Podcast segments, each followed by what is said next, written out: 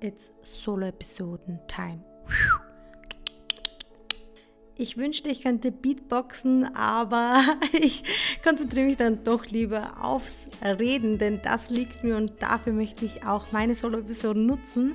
Ich habe mir natürlich Gedanken gemacht, mit wem ich hier sprechen möchte. Und einer der ersten Namen, die in meinem Kopf aufgepoppt sind, war Sophia Surma. Denn die Sophia Surma ist die Gründerin der Meinungsplattform Viva la Vulva von und für junge Feministinnen.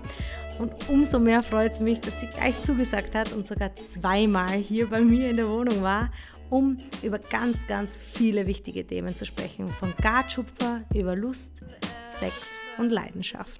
Fragen bei diesen Löchern?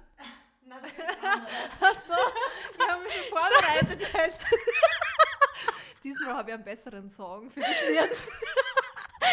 Also, Klappe die zweite mit ähm, Sophia Surma. Danke, dass du nochmal da bist. Ähm, du hast also neue Fragen vorbereitet. Äh, du hast Antworten für die Fragen, die ich das letzte Mal gestellt habe, vorbereitet, aber die werde ich dann nicht stellen. Schade. Aber was wäre dein, äh, dein Sophia Surma Signature Song? Okay, das war ein Scherz. Ich habe nichts vorbereitet.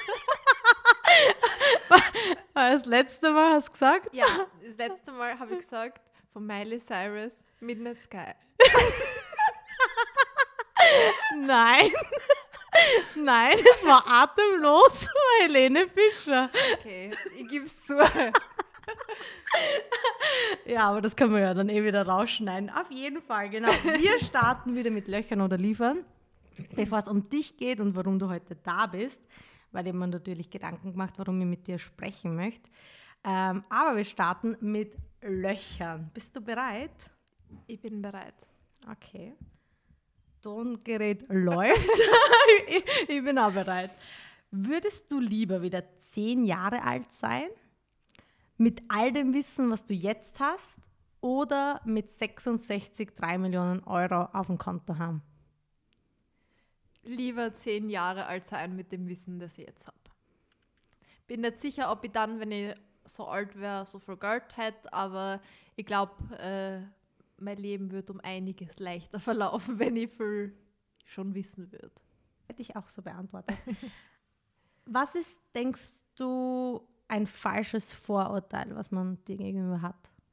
Ein falsches Vorurteil. Hm, wahrscheinlich eher ans äh, gegenüber Dialekt. Also ich kann es nie ganz verstecken, das ist mein steirischer Akzent mein steirischer Dialekt. Und ähm, ich habe mal irgendwo jetzt vor kurzem gelesen, auch, dass äh, Leute, die im Dialekt sprechen, weniger verdienen, weil sie als weniger kompetent eingeschätzt werden.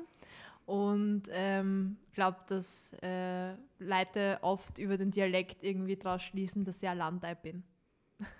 Was ein bisschen stimmt, aber. Feel you, ich bin aus der Steiermark. Ich versuche es immer zu verstecken und dann mache ich irgend so eine Kombination aus Burgenländisch, Steirisch und Hochdeutsch und dann fragen mich die Leute, ob ich aus Vorarlberg bin. Also. Food for Thoughts. Lieber mit der Alexandria Ocasio-Cortez oder Michelle Obama? Was soll ich mit denen machen? Food for Thoughts quasi ähm, ein Dinner gemeinsam, wo man zuerst über ein Thema redet und dann sich Gedanken macht über eine ähm, Thematik. Also im glaub, Prinzip ein Abendessen. Glaube, wird fast das ist eine schwierige Frage. Das wirklich, äh, ähm, die Chance bekommt man nicht, am liebsten ein Dinner zu dritt. Aber ähm, die Michelle Obama würde ich glauben, weil ich finde, sie ist schon ein sehr, sehr cooles Role Model und ähm, würde mir einfach auch interessieren, wie sie jetzt so zur politischen Lage steht und mir ein bisschen mit ihr über die Politik in den USA unterhalten. Also ich glaube, da hat sie ähm, auch sehr interessante Insights. Ja. Voll gut. Lieber Vorspeise oder Dessertmensch? Vorspeise, ganz klar. Und zu guter Letzt, da starten wir dann auch schon ein bisschen ins Thema. Was ist das erste Wort, das dir zu Feminismus einfällt? Vulva. Habe ich das, das letzte Mal gesagt? Und das ist auch der Grund, warum ich die Sophia heute da habe, denn sie ist die Mitgründerin und Obfrau vom feministischen Verein Viva la Vulva, den es seit 2018 gibt. Ihr hättet ja eigentlich auch Jahresfeier gehabt jetzt vor kurzem. Genau. leider abgesagt wegen der aktuellen Situation. Es wäre sehr schön geworden. Wir haben eine Vernissage geplant gehabt mit äh, 14 Künstlerinnen, die sich eben in dem Bereich äh, weibliche Sexualität und Vulva engagieren und die halt politische Kunstwerke machen in, in den Themenbereichen und ähm, die hätten wir ausgestellt und gleichzeitig auch ein bisschen gefeiert, unser zweijähriges Bestehen. Leider haben wir beschlossen, dass es für uns nicht möglich ist, die Veranstaltung durchzuführen, so dass wir die Sicherheit unserer Gäste hätten gewährleisten können und da die Sicherheit der Gäste für uns im Zentrum steht, haben wir beschlossen, die Feier abzusagen, obwohl sie ja nicht wirklich abgesagt ist, sondern eigentlich verschoben. Vertagt. Vertagt, genau. genau.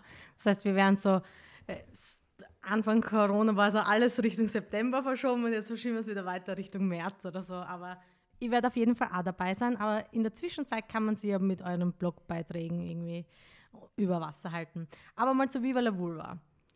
Wie ist es entstanden? Wer steht dahinter und was macht ihr genau? Also wir sind momentan ein Team von fünf Mädels. Äh, wir wir, sind, wir sehen uns als Verein, wir sehen uns als künstlerisch, kreatives, politisches Forum für Feminismus. Bei uns dreht sich alles um Lust und Sexualität und äh, weibliche Sexualität, die ja sehr oft auch noch ähm, tabuisiert ist. Und ja, wie es dazu kam, ich war eigentlich mit ähm, ein paar Freundinnen im Urlaub äh, in London und wir wollten am Abend ausgehen und ähm, haben dann vorgeglüht. Also wir haben ein paar Flaschen Wein geöffnet und haben gedacht, wir trinken daheim was, weil die Preise in den Londoner Clubs sind ja immer recht teuer und haben dann angefangen zu trinken und uns zu unterhalten. Und irgendwie sind wir auf das Thema damals, glaube ich, Menstruation gekommen und Masturbation und dann haben wir irgendwie so geredet und dann uns ausgetauscht, Erfahrungen ausgetauscht und dann war es irgendwie so, hm, wieso haben wir über das eigentlich noch nicht schon vorher geredet? Wir sind alle sehr lang miteinander befreundet gewesen, aber es war irgendwie so ein Thema, wo jeder bis dorthin eigentlich ein bisschen unwohl gefühlt hat, mit den anderen auch drüber zu reden.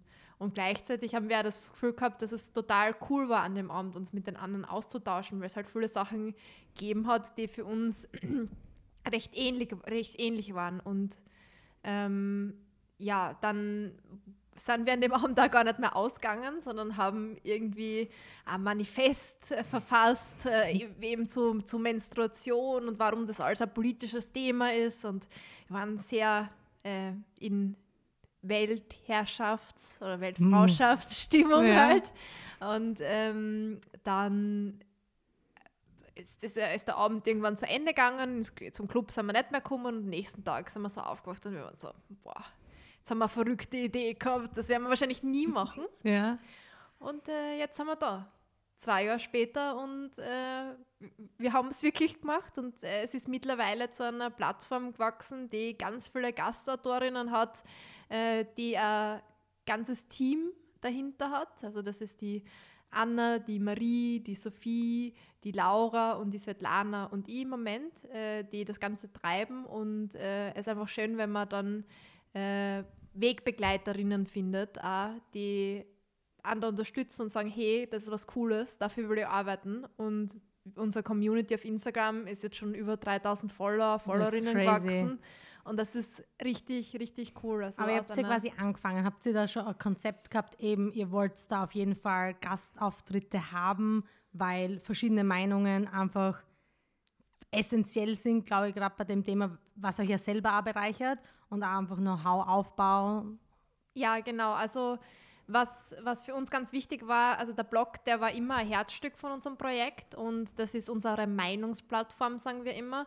Und äh, was uns dort wichtig war, war, dass wir ein bisschen so die Vielfalt von feministischen Themen zeigen, weil es gibt ganz viele feministische Themen, ähm, ganz viele Arten von Feminismus auch und ähm, wenn man sich so die die Zeitungen auch anschaut, ist halt im Vordergrund meistens Kinderbetreuung, meistens vielleicht Equal Pay, äh, Gender Equality im Workspace mhm. und das sind alles super wichtige Themen, an denen alle super schlaue Frauen arbeiten und Männer. Äh, wir haben dann aber gesagt, ja, es gibt andere Themen, die vielleicht nicht auf den ersten Blick super politisch sind, mhm. nicht auf den ersten Blick vielleicht an, nicht so feministisch. Wir haben einen Beitrag gehabt, zum Beispiel Date Myself Night Mhm. Und wenn man denkt sich dann, hm, ja, Feminismus, date myself, aber wenn man es dann, äh, wenn man dann den Beitrag liest und sieht, wie das mit Selbstliebe und äh, dem, wie die Gesellschaft mit uns umgeht, zu tun hat und äh, dann das Bigger Picture sieht, ähm, dann wollten wir mit der Meinungsplattform vor allem einen Platz schaffen für Leute, die bis dorthin noch nicht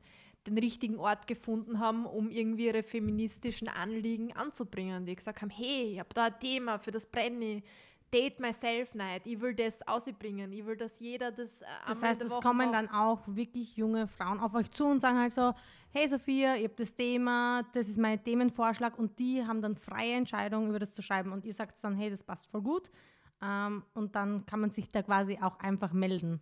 Genau, man kann sich einfach melden, wenn man ein Thema hat. Äh, wir haben zum Beispiel auch zu äh, Joni-Steaming was gehabt. Da ist eine Spezialistin, die sich da sehr gut auskennt, mit welchen Kräuter kann man verwenden und wie macht man das überhaupt, dass das auch sicher ist und wann sollte man das überhaupt machen, wann soll man es nicht machen. Und ähm, es gibt da ganz viele Leute, die auf uns zukommen äh, mit ihren Ideen. Wir sind da generell sehr, sehr offen. Also wir, wir erlauben auch verschiedene Formate. Wir haben dann auch Beiträge gehabt, die sehr bildlastig waren von Künstlerinnen, die mhm. vielleicht ihre Bilder bei uns äh, veröffentlichen. Und einmal haben wir, glaube ich, sogar ein Gedicht gehabt. Oder zweimal sogar so einen, einen, lyrischen Beitrag. Jemand, der gesagt hat, ja, ich will jetzt keinen Beitrag schreiben, aber ich, ich habe ein Gedicht geschrieben, mhm. würdet ihr das veröffentlichen? Und äh, für uns, solange das feministische Thema erkennbar ist äh, und ähm, der Beitrag irgendwie auch in unser Themenspektrum von äh, Sexualität, weiblicher Lust, feministische Anliegen passt, ähm, kann man da was auf unserem Blog immer veröffentlichen, ja. Du schreibst ja selber auch für den Blog ja. ähm, über dein quasi über dein Finden der Vulva auf der Suche nach ihr und wie wieder alles geht und ein bisschen Entdeckungsreise. Ich glaube, da müssen wir Frauen alle mal durch. Manche früher, manche später. Ja. Wie ist es dann so, wenn du, weil ich, weil ich das kenne, ich bin aus der Steiermark und auf einmal ist da ein Blogartikel online, wo du über deine Vulva schreibst. Was, was waren da so die ersten Reaktionen? Ja, ähm, also die Reaktionen, also sind kommen von verschiedenen Seiten. Auf der einen Seite habe ich sehr viel, sehr, sehr positive Reaktionen gekriegt von Leuten, wo ich es mir gar nicht gedacht hätte, die, sie, die mir eben geschrieben haben, ja, bei mir war es genau gleich. Und man muss dazu sagen, also der Beitrag, ich bin wahrscheinlich jemand, äh, wie du vorher gesagt hast, der sich eher später damit angefangen hat zu beschäftigen, weil es für mich auch ähm, mein Vulva und mein Körper und meine Sexualität ganz lang äh, sehr schambehaftet war. Und ich da irgendwie immer so das okay, da unten ist jetzt was, aber man soll besser nicht so hingreifen. Oder mhm. ja, das schwarze Loch und man weiß eigentlich gar ja. nicht, wohin es geht und man will dann den Finger auch nicht zu weit einstecken, weil wer weiß, kommt er wieder aus. Oder nicht, ne? also so ungefähr. Also das ist jetzt übertrieben, aber für mich war das schon eine richtige Blackbox. Ja. Also ich habe nicht gewusst jetzt so genau, wie und was und ja. warum und ähm, dann eben, wie das, war das für mich eine große Überwindung, das auch zu teilen, zum einen, aber es war auch befreiend, dass ich das ausgebracht habe. Und dann eben die Rückmeldungen vor allem, dass ich halt gemerkt habe, ich bin damit nicht alleine und äh, obwohl das ja, den Artikel habe ich geschrieben, da war ich 21 und da, oder 22, da habe ich mir gedacht so, ja, ähm, das ist ja normal, da weiß man das ja alles schon. Und ich habe dann aber eine Rückmeldung gekriegt, ja, mir geht es genau gleich, ich bin auch so alt oder ich bin auch in dem Alter, ich bin sogar noch älter und ich habe genau das gleiche ja, Problem. Ja, total. Ich habe also hab extrem lange gebraucht. Und vor allem, wenn man so offen ist und so kommunikativ ist, die Leute gehen davon aus, dass man so ist. Man geht ja auch davon aus, dass wenn du das erste Mal mit einem Typen schläfst und der ein bisschen älter ist wie du, dass der der erfahrenste Dude ist überhaupt, aber vielleicht hat er nur einmal mehr wie du Sex gehabt. Ja. Ähm, du sprichst sehr, sehr offen darüber. ja, aber da habe ich noch was, weil die, ähm, äh, das mit dem, was du ansprichst, man, man, glaubt dann immer, man weiß, was man will. Für mich war es ganz lang so, ich war in einer Beziehung, die hat fünfeinhalb Jahre gedauert. Und ähm, in dieser Beziehung habe ich mir nie Gedanken darüber machen müssen, was mir eigentlich gefällt. Und ich glaube, mein Freund hat damals, also mein Ex-Freund mittlerweile, hat damals besser gewusst, was ich mag und äh, wie ich da unten ausschaue, auch, als ich mhm. überhaupt selber. Ich habe mich, mhm. glaube ich, bis äh, äh, vor kurzem, will ich fast sagen, nicht unten richtig angeschaut einmal. Also die muss man sich auch mal die Zeit nehmen, dass man... Und so einen kleinen Spiegel und einmal unten reinhalten. Ich glaube, den, den Schlüsselmoment haben wir alle irgendwann einmal gehabt, ja. wo man sich dann denkt, aus, jetzt. Jetzt schauen wir noch. ja, genau. Ja. Jetzt ich mal nach, wie ist das und wie und was und Ja. Das brauchen wir alle. Ja, genau. Und ich glaube halt, da, da, da ist einfach ein großer Gap und ich glaube, bis man mal dorthin kommt und sich das auch traut und sagt, okay, schaue ich da unten jetzt und wie schaue ich aus? Schaue ich normal aus? Schauen alle so unten aus? Dann siehst du die ganzen Vulvas im Porno und die sind irgendwie alle so semmelmäßig. Also es gibt diese hm. dicken Lippen auf der Seite und sonst sieht man nur den Schlitz. Ja. Und, und dann denkst du, okay, hm, dann schaust du in, das, schaust in dein Biologiebuch nach, nach von früher, denkst du, okay, schauen wir mal da nach, dann gibt es so ein Dreieck mit einem Schlitz in der Mitte. Auch nicht. So schaut es so, bei mir auch nicht unten aus. Ne? Und ähm, da ist auch eben ein Punkt, den wir auch mit Viva la Vulva machen wollen, ist, dass es eine Vielfalt an verschiedenen Vulven gibt oder Vulvas. Und, ähm, also auch bei Vulven nicht so ein Schönheitsideal, dem man ja nachjagen soll und man sich da und denkt so, aber das ist nicht so anziehend, das ist nicht so attraktiv und etc.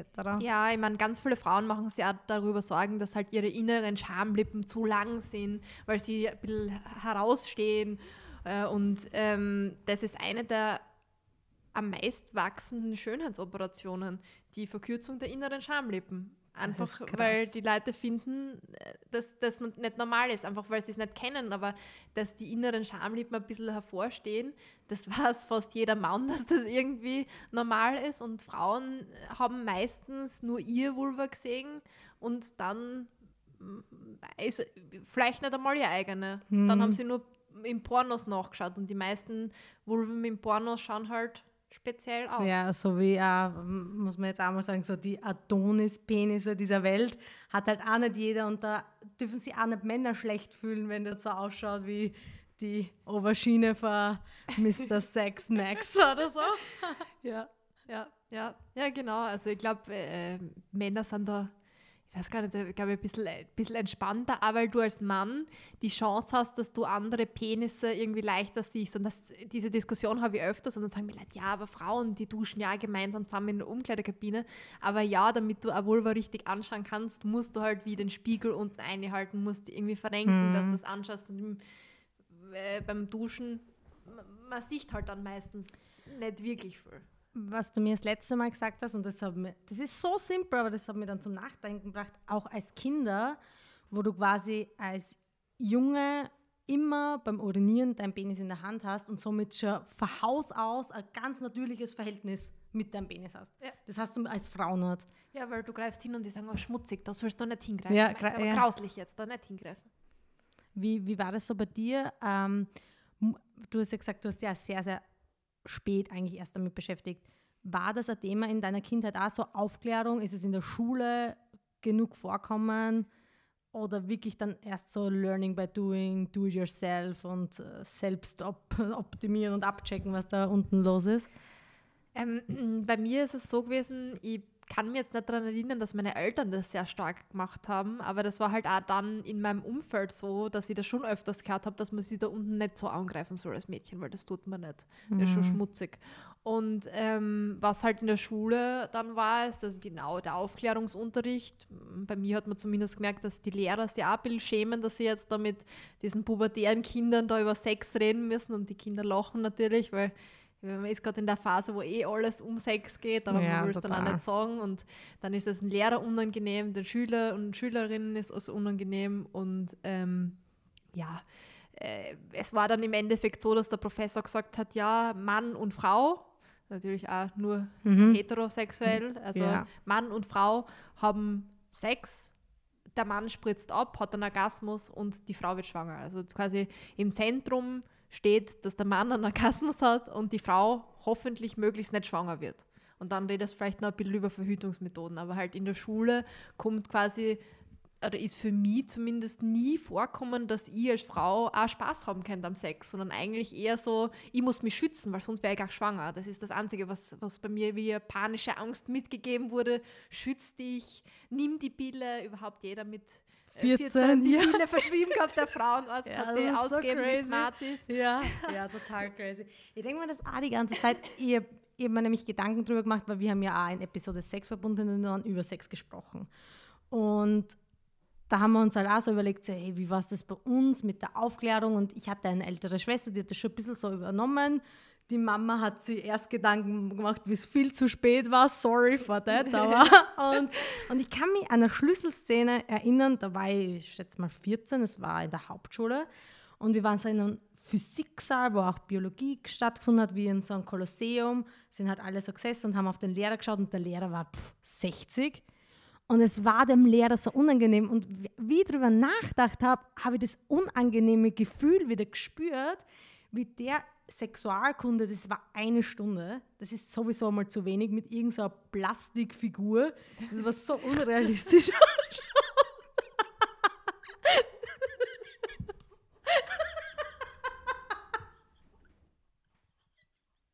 Schneiden wir raus. Achso, Und das war so mega unangenehm. Und dann, dann machen sie irgendeine Kooperation mit so einer, keine Ahnung, Kondomfirma und dann kriegst du nur so Kondome und das war's.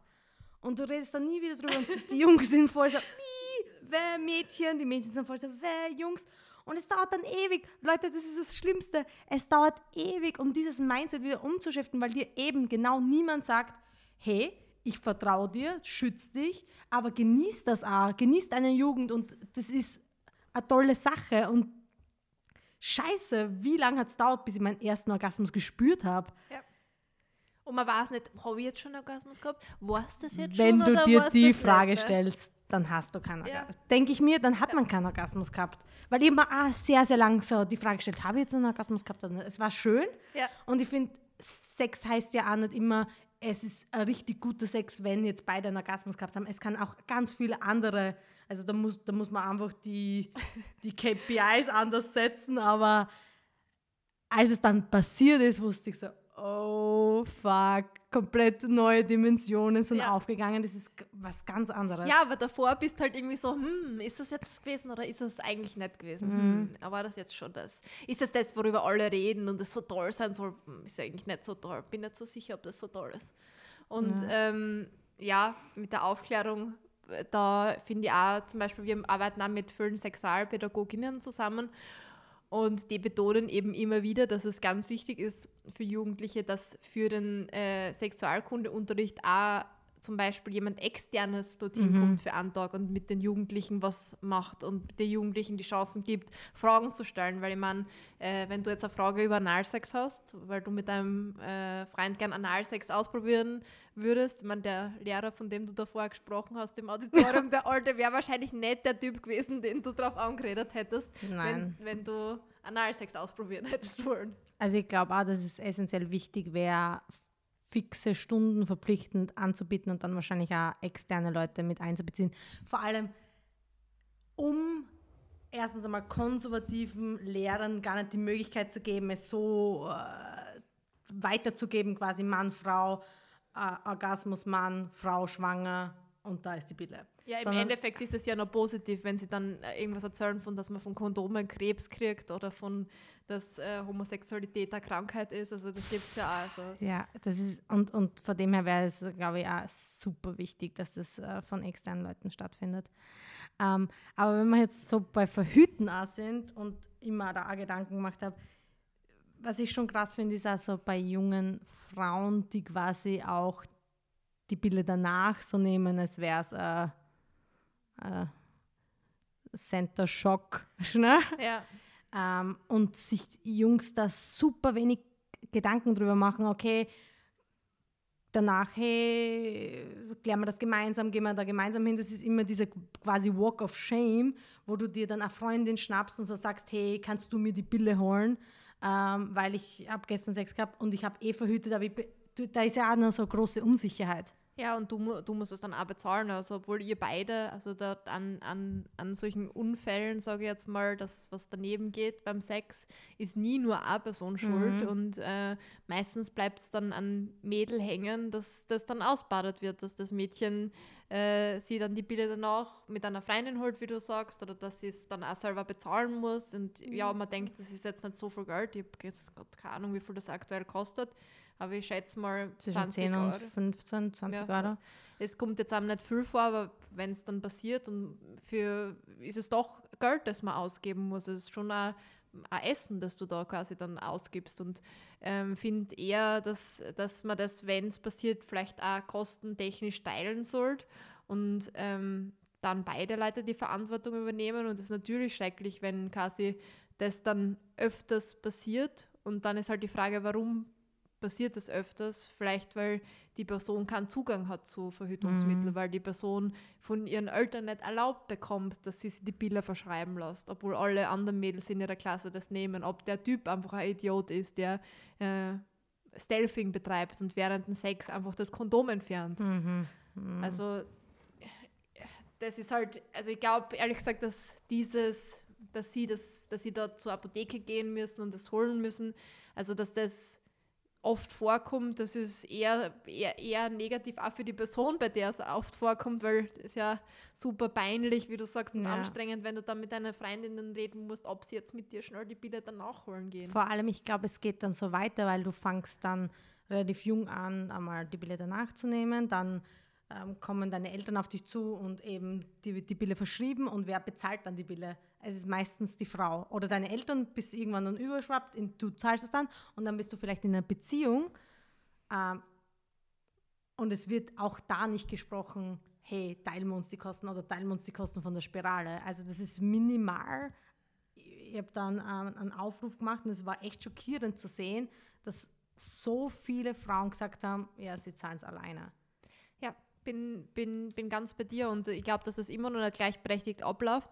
Habe einmal über Viva la Vulva einen Aufruf gemacht über die Bilder für Männer, wer von den Männern jetzt äh, die Bilder nehmen wird. Und ich glaube, das habe ich auch über meinen Account damals geteilt.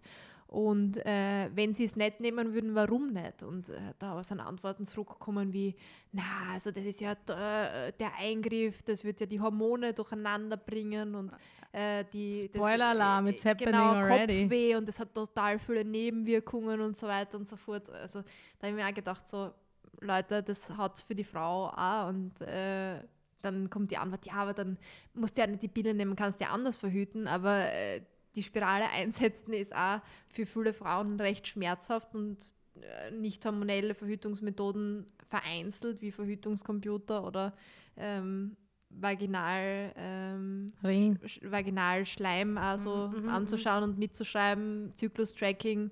Ja, also ist halt da, ja.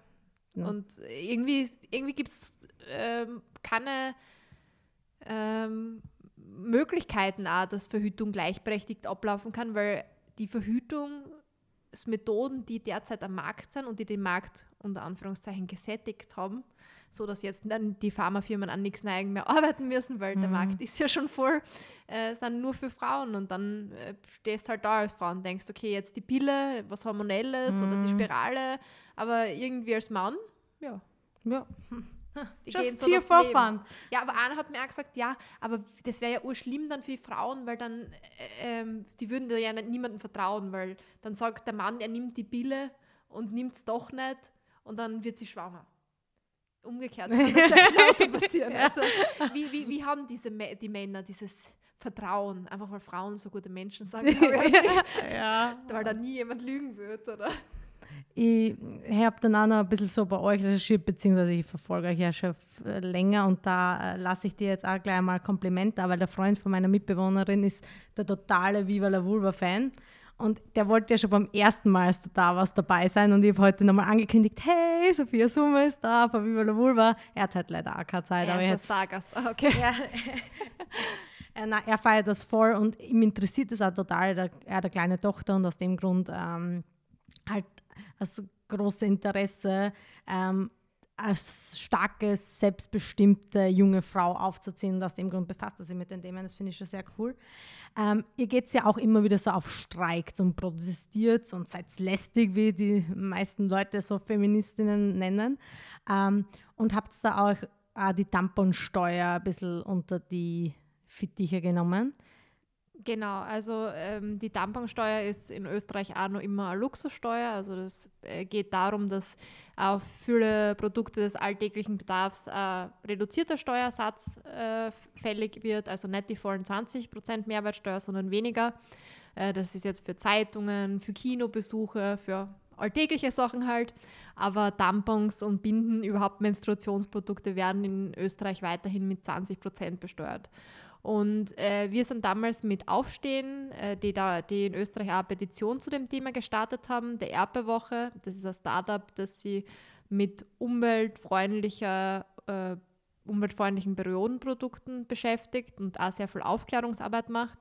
Und äh, eben wir, die Lena vom Frauenvolksbegehren war auch dabei, also wir sind eine größere Gruppe gewesen, die sich da eben zusammengetan hat, um vor dem Finanzministerium zu demonstrieren und zu sagen, die Tampon-Tax soll jetzt auch in Österreich gesenkt werden. Das war direkt nachdem sie in Deutschland gesenkt wurde, mhm. weil in äh, verschiedenen europäischen Ländern ist man jetzt schon so weit, dass man anerkennt, dass das jetzt nicht ein Luxusprodukt ist oder ein Produkt, mhm. das sie die Frauen aussuchen, ob sie es verwenden, ähm, sondern ein Produkt, das Frauen wirklich brauchen. Und äh, Frauen sind sowieso äh, gehaltstechnisch oft benachteiligt, verdienen weniger als Männer, aber sie müssen dann für Produkte, wo sie sich nicht entscheiden können, äh, dass sie sie kaufen oder nicht kaufen, nochmal höhere Steuern zahlen. Und das ist einfach sozial ungerecht und dafür sind wir aufgestanden und dafür haben wir auch am Finanzministerium damals äh, ein Riesentampon angebracht. Also dafür haben wir sind nicht nur mit Schildern gekommen, sondern wir haben ein Riesentampon dort aufgehängt.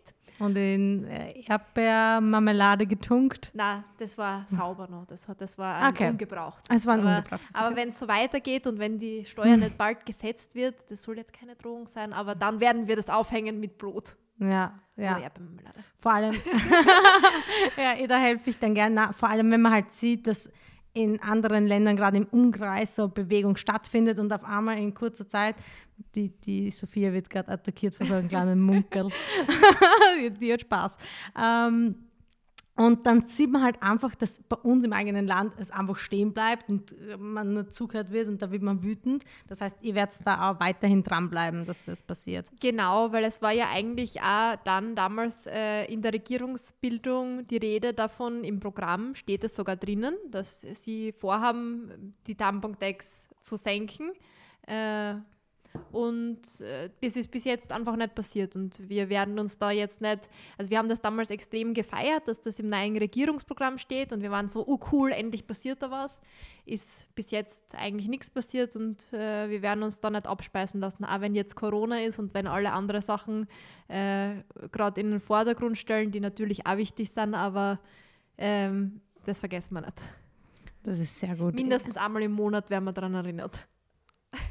Ähm, ich bin das nächste Mal auf jeden Fall dabei.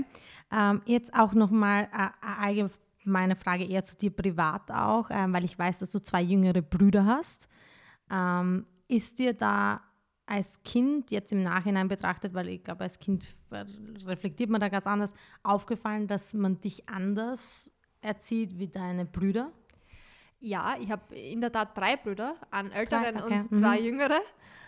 Und ja, das ist mir schon aufgefallen, dass ich anders erzogen werde. Also das Ding ist, meine Mutter ist sehr, sehr feministisch und ähm, generell mein Papa ist auch eher ähm, positiv eingestellt gegenüber dem, was ich jetzt auch mit Viva la Vulva mhm. mache, sagen wir so. Also ich bin eh in einer Ausnahmesituation eigentlich gewesen. Also ich habe auch zum Beispiel, meine Mutter hasst Kochen und Putzen. Also bei uns, äh, sie, sie hat das immer bei uns hat es immer ausgeschaut, sagen wir so. Mhm. als Kind war mir das immer ein bisschen unangenehm und ich habe mich immer gewundert, warum meine Mama nicht so wie alle anderen Mamas ständig putzt. Also das ja. habe ich nicht verstanden, weil ich habe gedacht, so, das ist Teil vom Mama sein, dass man gerne putzt und gerne kocht. ja. Und war ganz komisch, dass meine Mama das nicht gern macht und dass sie, wenn sie eine Erbsensuppe kocht, auch Wasser kocht und dann gefrorene Erbsen rein tut. Wo ist der Sauerraum? ja, einfach nichts. Also wie man, äh, ja, so ungefähr. Und ja. dann, das hat mich als Kind immer gewundert.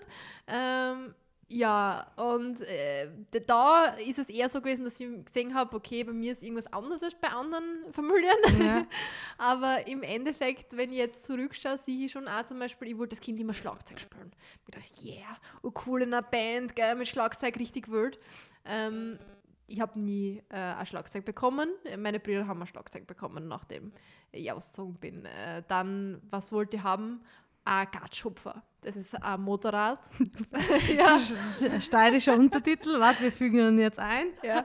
Also es ist ein Motorrad äh, und kein so ein Vespa, oder kein, kein, kein Roller oder so, sondern halt so eins, was durch den Gatsch halt So, wo, wo Masters of Dirt die Leute über Rampen fahren und springen. Oh mein Gott, man beschreibt es sicher nicht so, Masters of Dirt. Gatschhupfen, Masters of Dirt, ist nicht die Connection. Und jedenfalls wollte ich das haben und äh, meine Eltern haben dann gesagt, nein, Sophia, das ist zu gefährlich, du kannst das nicht haben. Äh, meine beiden kleinen Brüder haben Motorradführerschein machen dürfen, ich nicht. Also man merkt schon so, selbst wenn deine Eltern sehr äh, feministisch sind und äh, eh drauf schauen, dass sie die halt möglichst gleichberechtigt erziehen, gibt es immer irgendwie noch ähm, solche Sachen, die halt bestehen und auch irgendwie bei sich selber. Und das ist halt auch so was, wo ich mir öfters Gedanken mache, weiß nicht, wie es bei dir ist, aber so wie, wie, wenn man selber mal Kinder hat, man das vermeiden kann oder ob man das überhaupt vermeiden kann, dass man. Dass ich glaube, es ist immer einfacher, wenn man dann nicht in der Situation ist, weil ich gebe auch immer die besten Advices, was so Mental Health anbelangt, während ich selber komplettes Burnout habe. Coaches don't play. Oder habe die besten Tipps für Paare, obwohl ich Single bin. Ähm, ich glaube, man kann es nicht hundertprozentig vermeiden, weil man selber auch geprägt ist und selber auch ähm, denkt, dass das und das das Beste ist. Aber natürlich würde ich auch versuchen, ähm, meine Kinder selbst entscheiden zu lassen und dann das Vertrauen zu haben, dass wenn sie mit der Bitte auf mich zukommen, dass ich ihnen den erfüllen will. Ich möchte jetzt auch nicht die Mutter sein, die jeden Sohn blau anzieht und jedes Mädchen rosa, aber ich will keine Mutter sein, die ihr Kind, wenn sie dieses rosene Kleid haben will, es ihr verbietet, weil ich sage, nein, ich bin ein feministischer Haushalt. Also ich glaube, dass das eine extreme Balance sein wird und ein großes Zuhören den Kindern selbst gegenüber. Ja. Und ich glaube halt, in, in der Steiermark ist es auch noch ein bisschen, also im Land ist es noch ein bisschen anders, als, ähm, als wenn man in der Stadt groß wird. Also im Land ist, äh, glaube ich, auch noch viel Bewusstseinsbildung notwendig äh, bei Jugendlichen, aber auch bei äh, Erwachsenen darüber, ähm, dass man eben diese Gender Biases erkennt und dieses Verhalten, das man eben dadurch auch fördert, eben dass Mädchen brav sein sollen, dass Mädchen nicht mutig sein sollen, dass Mädchen eher ruhig sein sollen, mhm. dass Mädchen, wenn sie kreischen, hysterisch sind und nicht irgendwie einfordernd. Und, ähm, äh, da gibt es ein cooles Experiment von der Eva Schulz, ähm, die den Podcast Deutschland 3000 macht, von ARD aus. Ähm, bitte selber informieren. Ich bin mir jetzt nicht ganz sicher, aber ich glaube, es ist Funk von ARD.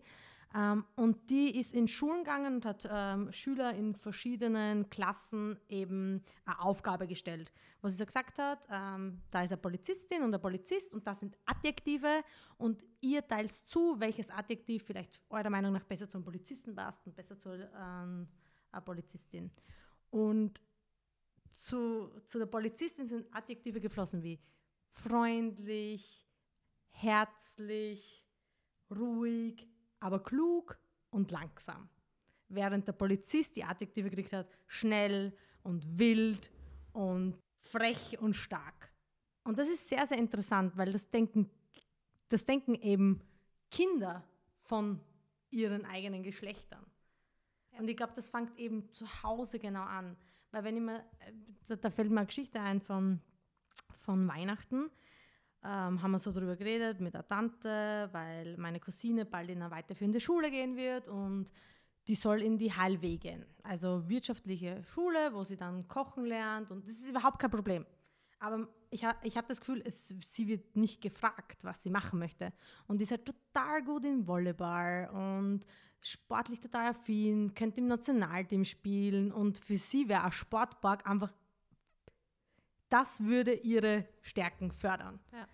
Und ich habe halt dann so die Frage gestellt, ja, und was ist halt mit meinem Cousin, der ein bisschen jünger ist und der ist auch sportlich affin, natürlich im Fußball, und der dürfte in den Sportpark gehen. Und das hat mich so gestört, weil ich mir so gedacht habe, die sind beide in, ein, äh, in einem Verein tätig, beide erfolgreich. Ich glaube, sie wahrscheinlich noch mehr als er, weil ihr das Volleyball total liegt. Aber für sie wird die Entscheidung gefällt, dass sie halbwegs gehen soll. Und jetzt nichts gegen den Berufszweig, aber das Gleiche wäre, wenn ich jetzt sagen würde, sie müsste Backup werden und Kindergärtnerin werden, weil nur Frauen können gute Kindergartenpädagoginnen sein. Ja, und ich glaube, deswegen ist es auch super wichtig, dass da die Schulen und die Bildung äh, gestärkt werden, weil man kann einfach sich nicht darauf verlassen, dass Eltern äh, sowas erkennen, dass Eltern Talente richtig erkennen und richtig fördern, auch vor allem deswegen, weil viele halt äh, biased Views an ihre Kinder haben. Also sie, sie haben schon auch vor, vorgefestigte Einstellung von was, was das Kind jetzt mal machen soll und dann ist es halt schwierig und ich finde halt gerade äh, gute LehrerInnen sollten in der Lage sein, äh, zu erkennen, ah, das Kind hat da halt Stärken, vielleicht sucht man mal mit der, mit der Mutter oder mit dem Vater das Gespräch und sagt, mhm. hey, Borg, Sport, wäre das nicht was für ihre Tochter? Ja. Weil, mm, also das ist schon was anderes, auch wenn das in der Schule erkannt wird und das, finde ich, ist auch immer so was, wo halt ganz viel ähm, und El Eltern haben da unheimliche Entscheidungsgewalt, das will ich gar nicht sagen, aber ganz viel ähm, Last wird oft auf die Eltern gelegt, äh, als die, die da jetzt was richtig zu machen haben. Und ja, Eltern haben viel richtig zu machen, aber ja, bei uns muss auch das Schulsystem so ausgerichtet sein, dass Kinder, äh, die vielleicht nicht die Eltern haben, die so viel Zeit haben, die vielleicht viel arbeiten nebenbei, mhm. die vielleicht äh, nicht wissen, was ihre Kinder gut kennen, die nicht wissen, was für Chancen und Möglichkeiten es überhaupt gibt. Also dass man diese Kinder, dass diese Kinder auch Möglichkeiten haben, gleich wie jedes andere Kind und nicht nur die Kinder, die schon die Eltern haben, die äh, ständig für sie schauen, äh, mitschauen und mitüberlegen, wie sie ihr Kind denn jetzt am besten fördern können und zusätzliche Kurse zahlen können und so weiter und so fort. Also das ist, finde ich, auch eine Thematik, die, äh, die ich ganz stark merke und wir waren da einmal bei einer Diskussion. Und es war auch zum Thema, ähm, jetzt kommen wir wieder zurück zu, zum Thema Vulva. Und da habe ich eben, eben auch darüber gesprochen, dass halt äh, viele junge Frauen gar nicht wissen, wie sie da unten ausschauen und sie halt nicht wirklich damit beschäftigt haben. Und dann ist aus dem Publikum gekommen von einer älteren Dame, ja, äh, aber das haben wir doch schon alles aufgeklärt, hat ihnen denn ihre Mutter nichts beigebracht? Und dann ich jetzt, habe ich schon so gedacht, oi, also mein, an meiner Mutter kann das jetzt nicht lasten, mir da alle mhm. möglichen Sachen beizubringen. Und äh, Gott sei Dank äh, war dann die Elif, das ist ein äh, Mädchen mit Migrationshintergrund, die mit mir auf diesem Podium war. Und äh, die ist 18 gewesen damals, mhm. glaube ich auch. Und die hat gesagt, naja, ich habe eine türkische Mama und äh, die wird nie auf die Idee kommen, mit mir über das zu reden. Wie stellen Sie sich denn das vor? Ja. Wenn das nicht in der Schule passiert. Ja, also wo soll es passieren? Ich finde, da, da, da sind nicht die Mütter in die Mangel zu nehmen, schon gar nicht, wenn man feministisch eingestellte Person ist, ähm, sollte man nicht immer die Schuld dann, also die, die ganze Arbeit, die Aufklärungsarbeit kann nicht bei den Müttern liegen, sondern das muss, müssen wir gemeinsam als Gesellschaft und aber auch mhm. die Politik daran arbeiten, dass das passiert, damit jeder Mensch ein Leben hat, das lebenswert ist und in dem er alle Möglichkeiten hat und faire Möglichkeiten hat. Und Chancengleichheit vor allem auch, genau. weil es eben verschiedene Familien zu Hause gibt und verschiedene Backgrounds etc. Genau. Aber da wären wir jetzt bei der Bildungsfrage, da würden wir jetzt auch fast auf den Boden aufmachen, weil ich glaube, da wäre sehr, sehr viel zu revolutionieren, vor allem was das auch auf Stärken eingehen ähm, anbelangt. Ich wäre froh gewesen, wenn jemand auf meine Stärken damals eingegangen wäre und dann hätte ich mich nicht in meiner Schulzeit dauernd so als Loser gefühlt, weil ich in Mathe und in den Hauptfächern versage, während ich total kreativ bin und um, empathisch, also diese es gibt dann, es gibt ja auch diese Wertungen und das ist auch was, was nicht ganz äh, loszutrennen ist von Geschlecht. Also diese Sachen, die dann, die dann mehr gewertet werden, aber nicht nur in der Schule, sondern im Berufsleben, das sind halt die männlichen, unter Anführungszeichen, Trades. Also wenn du gut bist in Mathe, wenn du gut bist in Bio, äh, versus mhm. wenn du äh, gut bist in Musik, gut bist in Kunst, gut bist in. Mit dem äh, kann man ja kein Geld verdienen. Genau, kreative hm. Sachen, also das hm. sind dann und empathisch und emotional intelligent, ist immer ein bisschen weniger wert als echt intelligent, weil echt intelligent bist du, wenn du chemische Formeln aufzeichnen kannst und sonst was. Also das, ich sage nicht, dass das eine was äh, männlich ist und das andere weiblich, aber man gibt es den Kindern schon in der Schule mit, okay, Mädels sind schlecht in Mathe. Und wie sollst mhm. du da als Mädel überhaupt gut werden in Mathe oder denken, okay, das kann mein neues Lieblingsfach sein oder die für den naturwissenschaftlichen Zweig entscheiden oder die für einen Beruf in der Technik entscheiden. Ich meine, ich arbeite selber in der IT und ich sehe das selber, also da muss man ganz früh ansetzen, dass Mädchen überhaupt in den Sinn kommt, Mhm. hey, ich könnte ja was mit Technik machen Ja. und äh, später einen Beruf haben, in dem man dann mehr verdient, weil da sonst lauter Männer arbeiten und Ja. Berufe, in denen lauter Männer arbeiten, äh, verdienen auch dann mehr Geld. Und ich finde halt diese, diese, diesen, dieses Werten von Sachen, die viel wert sind und Sachen, die weniger wert sind, beginnt schon in der Schule. Wo würdest du da als erstes so ansetzen? Ja, ich glaube, man muss das eh in der Schule machen, vielleicht schon im Kindergarten sogar, dass man einfach versucht, äh, Wege aufzuzeigen. Und das ist das zum einen halt früh anzusetzen und das aufzuzeigen und zum anderen auch, dass es Leute gibt, die äh, Role Models sein können, die in Bereichen wie Technik, die in Bereichen wie Unternehmen, also Startups, ist da eine ziemlich männliche Domäne. Und also wenn du da eine Unternehmerin bist und dann jemanden hast, zu dem du aufschauen kannst, das ist Mhm. urwichtig für junge Leute, dass sie einfach sehen, ah, da gibt es jemanden, der macht das, ich könnte das ja auch machen. Also wenn die das kann, dann Mhm. kann ich auch mal Ja, dorthin arbeiten. total. Ähm, ich habe auch, ich weiß auch von dir, dass du in extrem vielen Ländern schon warst. Das heißt, du hast in Australien auch gelebt, warst in Amerika, ähm, hier und da und überall. Das kann man auch auf Instagram alles schön nachschauen. Wenn du dir, ihr, ihr bist ja super kommunikativ und tauscht dich da wahrscheinlich extrem viel aus auch, ähm, wenn du dich dann zurückerinnerst, wo, in welche Kulturen oder in welchen Ländern hattest du das Gefühl, dass die weiter sind als wir? Und wo du dich gut austauschen konntest, wo du auch was mitnehmen konntest, wo du weißt, okay, da müssen wir auch in Österreich ansetzen. Ähm, also mir fällt das Schlechte natürlich zuerst ein. Also mir ist es in den USA extrem aufgefallen, dass ähm, zum Beispiel, wenn jetzt da in Österreich mit jemandem über das Thema Abtreibung redet, dann ärgert es mich voll, wenn Leute dann kommen mit solchen Sachen wie fair ändern oder so und irgendwelche längeren Überlegensfristen und irgendeinen anderen Bull- Bullshit. Äh, sorry, dass ich das jetzt so sage. Und das ärgert mich und ich finde das so, so nerventötend, super aufreibend und so weiter.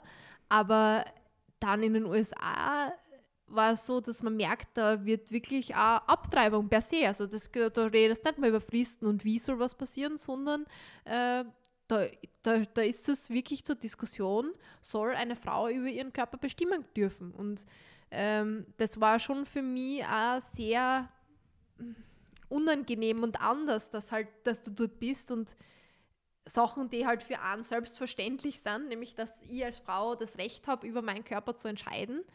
Vor allem mir von Männern gesagt worden ist, na, das sollte eigentlich nicht sein, das gehört eigentlich verboten. Also das, das darf halt eigentlich nicht sein und äh, die sind da voll dagegen. Also äh, recht viel äh, Konservative dort auch kennengelernt und das war halt für mich ähm, schon challenging. Ähm, glaub aber auch, dass ich dort das Leben von einigen Personen auch sehr bereichert habe mit dem, was ich halt von, von mir aus mitgebracht habe, wo ich gesagt habe, ja, bei uns ist das ja so und so und hey, denkt ihr nicht so und so, habt ihr schon mal über das nachgedacht und ich glaube, für einige, da war ich wirklich so das Klischee von Europäer äh, Euro und Europäerin, halt jemand, der kommt und total so offen und locker Ja, und frei ja. ist und total so äh, liberale Einstellungen hat und so. Und ähm, ich sehe mich aber da, wenn ich da bin, eher so, also ich bin schon sehr offen, ich rede schon sehr oft über Vulvas, okay, aber ich, äh, es gibt in meinem Umkreis noch Leute, die sind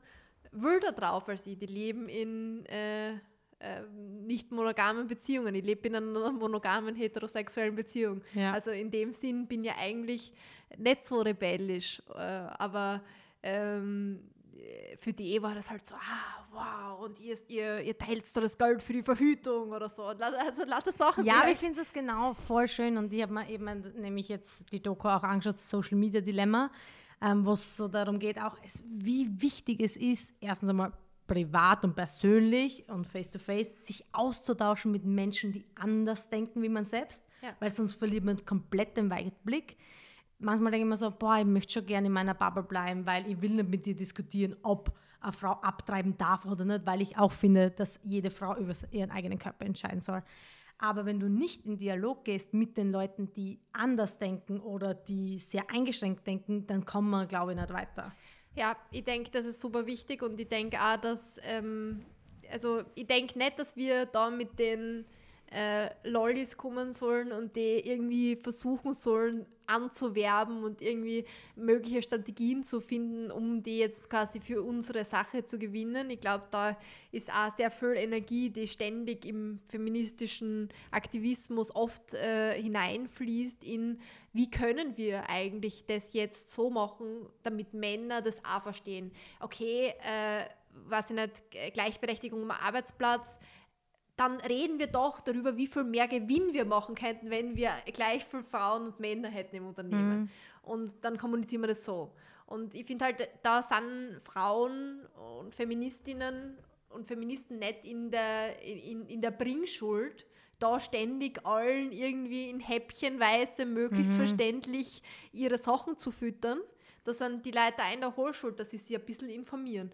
Und ähm, auf der anderen Seite und es ist mir auch super wichtig, ich kriege oft die Frage, ja, jetzt habt ihr so viel Reichweite und so und momentan gibt es ja voll viele Sachen, also äh, Period Poverty, es gibt ganz viele Bewegungen jetzt im Thema Menstruation, da geht jetzt voll viel weiter und so.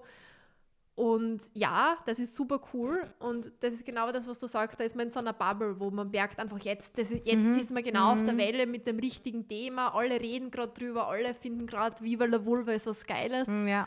Ähm, und dann hörst du aber auf einmal von jemandem in deinem Heimatdorf irgendwie und der sagt, Sophia, Masturbation, das kannst du doch nicht im Radio sagen. Ist dir das nicht peinlich? Genierst du dich gar nichts?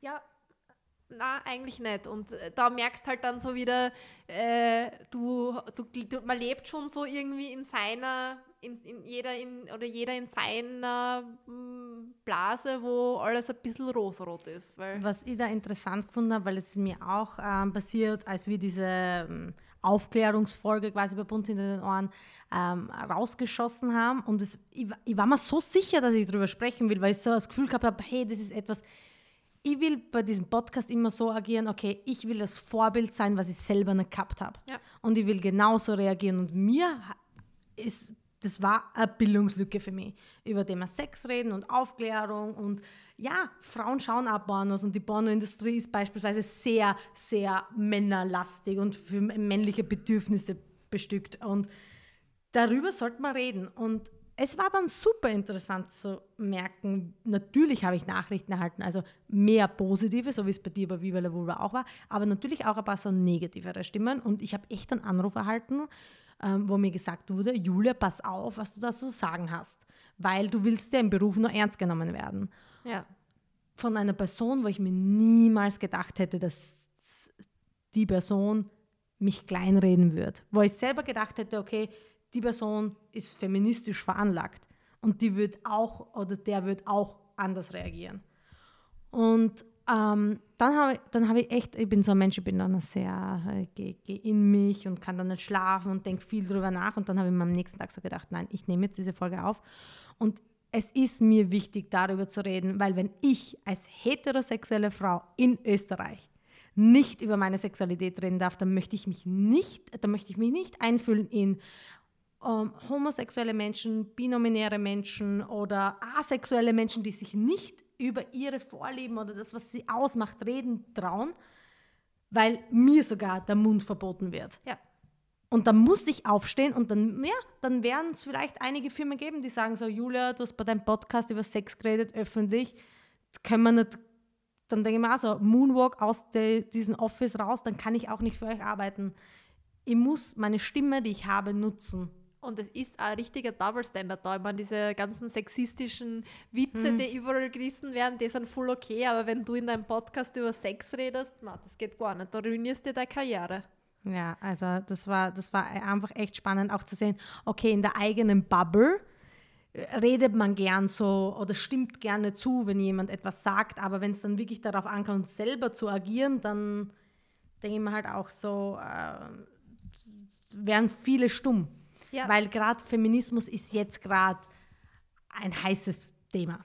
Viele reden drüber, zum Beispiel Ruth Ginsburg, die jetzt verstorben ist. Es sind immer wieder so Wellen, die kommen. Oder dass, dass ähm, die MeToo-Debatte oder Joko und Glas machen ein Video über Männerwelten. das sind immer so Häppchen, die uns auf Social Media gestreut werden und dann reden ganz viele Leute ein äh, paar Tage darüber und ein paar Wochen später keine Sau mehr. Und es ist aber ganz wichtig, dass wir alle da immer wieder im Dialog bleiben. Und ich denke mir halt auch so, wenn ich jetzt, ich will ja jetzt die Werte mitnehmen und wenn ich auch Karriereleiter hochsteige und vielleicht einmal für ein Team zuständig bin, ich sage das immer wieder und jetzt hört das wieder, wir sind halt die Führungskräfte von morgen. Und wenn ich mein Mindset jetzt schon verbiegen lasse, dann wird ich keine Veränderung hervorführen. Und es ist ja, ist ja wirklich absurd, dass man über sowas, äh, was eigentlich basic ist, ich meine, Sex, das ist Teil vom Leben. Das ist, wie das Leben für die meisten Personen beginnt. Ja. Und äh, das ist für jeden in seinem Leben irgendwie ein Thema. Und äh, die meisten Menschen haben Sex, die meisten Menschen reden über Sex. Sexualität ist ein Teil von jeder Person, in welcher Form die dann auch immer organisiert oder ausgelebt mhm. wird. Und äh, da zu sagen, es gibt eine Personengruppe, mehr als die Hälfte der Bevölkerung, die nicht darüber reden soll. Weil das, ist, ja. das schickt sie nicht, das ist schlecht, wenn da über das geredet wird. Also das ist wirklich ähm, eigentlich fürchterlich. Das ist einfach das ist ein ganz normales Verhalten. Wir Menschen haben Sex, Punkt. Was ist schlimm dran? Dass, ja, und am besten ist, wenn wir darüber reden, weil dann können wir es noch so optimieren, dass es richtig gut für beide ist. Ja, aber das wollen sie ja nicht, weil die, das, das, was du gerade äh, angedeutet hast im Porno, ist ja das, dass alles jetzt momentan beim Sex darauf ausgelegt ist, dass der Mann im Zentrum ist, der männliche Orgasmus im Zentrum und für Frauen Sex leider oft noch immer eine Performance ist und nicht äh, äh, äh, ein Akt, sondern mehr so, ja, okay, da bewege ich mich jetzt richtig, mache jetzt wohl keinen Buckel, wenn ich das mache. Und wie schaut eigentlich mein Orgasmusgesicht aus? Schaut es ja. irgendwie komisch aus? Oder wie höre ich mich an? Genau, wie, wie darf ich an? das wie, wie darf ich stöhnen? Darf ich laut mhm. stöhnen? Okay, aber nicht zu laut, weil sonst mhm. denkt ich bin ein bisschen mhm. komisch. Ne? Ja. Also, ja, ne, ja, nicht grunzen. ja, also, also ja. außer du gibst einen Blowjob, weil dann musst du unbedingt grunzen. Dann musst du so helfen, ja. als ob du fast erstickst, ja. weil das ist das Wichtigste, damit er glaubt, er hat einen großen Penis. Egal, ob er einen hat oder nicht. Wie, wie diese, habe ich letztens in dem Buch gelesen, so wie, ja, sie versteht, ähm, das ist das Buch Sie hat Bock äh, von äh, so Katja Lewiner ist, glaube ich, die Autorin. Und ähm, sie schreibt halt so, sie versteht nicht, warum äh, in Por Pornos immer ähm, Frauen sind, total dürr und ausgehungert, die sich dann auf einen Penis stürzen, als ob sie tagelang nichts gegessen hätten.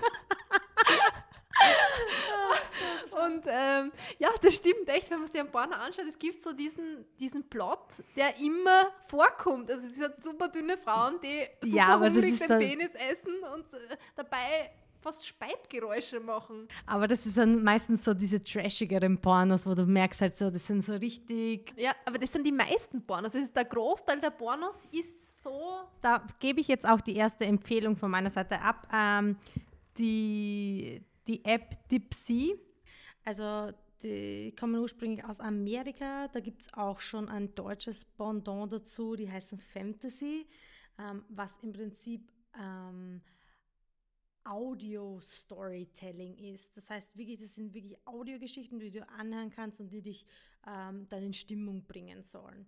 Und das finde ich schon echt cool, weil du erstens einmal wieder deine Kreativität und deinen Denkapparat einschalten musst und da eben diese ganzen optischen äh, Stereotypen überhaupt keine Rolle mehr spielen. Ja, ich hoffe, ihr werdet von Fantasy gesponsert oder in Zukunft gesponsert. Ja, hoffentlich. Fantasy, bitte schaut bei Bund hinter den Ohren vorbei und schreibt es mir gerne an, ich wäre dafür offen. Schreibt Julia an, wenn ihr ihre Stimme gut findet. dann, kriegt sie, dann kriegt sie 20% auf beim ersten Abo. Nein, ich habe gedacht, für dann die Stimme. Achso, als meine Stimme. Ja. Wobei ich finde, meine Stimme hört sich echt nervig an. Na, du musst dann diesen Unterton machen. So, so wie so die YouTuber, die dann so Plastik, äh, Papier so rascheln und dann so sch oder so reinflüstern die ganze Zeit. So, hallo, hier ist Julia. ah, ich, ich, muss mal eine Story dafür überlegen. Aber ich, ich habe ja, hab ja da einen richtig coolen Club im Haus, was als äh, Bar bezeichnet wird, aber eigentlich ähm, ist da unten ein kleines Bordell. Vielleicht kann ich ja dort unten ein bisschen was lernen, wie das so funktioniert. Ja, zum Aufnehmen. Aber äh, wie gesagt, dieses Fa äh, Fantasy finde ich sehr cool ähm, aus zwei Aspekten. Aus dem ersten halt, dass ich irgendwie immer das Gefühl habe, wenn ich zu viel Pornos schaue, dann werde ich irgendwie so abgestumpft. Also das, das ist irgendwie so, man schaut sich das dann an und, und dann schaut man sich noch an und dann schaut man sich noch an und irgendwie wird Wie man viel kannst du anschauen? Wird, ja, How long? ja, mehr. Ich, ich brauche immer lang, bis ich was finde. Und dann, und dann, und dann äh, wirst da so süchtig nach dem. Und das ist halt so cool, wenn man halt dann, ist wie bei Sextoys, denke ich. Man, ich verwende gern Sextoys, aber dann irgendwann denke ich mir so, okay, vielleicht sollte ich jetzt mal wieder ohne, weil jetzt habe ich schon so, also jetzt ja, ist schon so ja. automatisiert, jetzt lieber mal ein bisschen wieder mit der Fantasie versuchen und ein bisschen ja. wieder selber nachdenken. Und äh, das finde ich ganz gut und ein cooler Aspekt auch noch an dem ist, finde ich, bei Pornos ähm, hat man schon auch immer so das Gefühl, vor allem wenn man sich Gratis-Pornos anschaut im Internet und ich versuche das jetzt seit längerem nicht mehr zu machen, eben auch weil ich mich danach immer schlecht fühle. Das ist wie Fastfood, man fühlt sich während das macht richtig geil. und danach so, oh. Jetzt habe ich das ja, genau. Also, ja. Und, und, und man weiß ja nie, also, das, also wie, wie das am Set ist, wie die Bedingungen sind. Und man kann sich auch ziemlich sicher sein, wenn man nichts für den Porno gezahlt hat, dann hat jemand in dieser Kette ähm, zu wenig oder nichts dafür bekommen. Und das ist meistens, äh, sind meistens die Pornodarsteller und Darstellerinnen.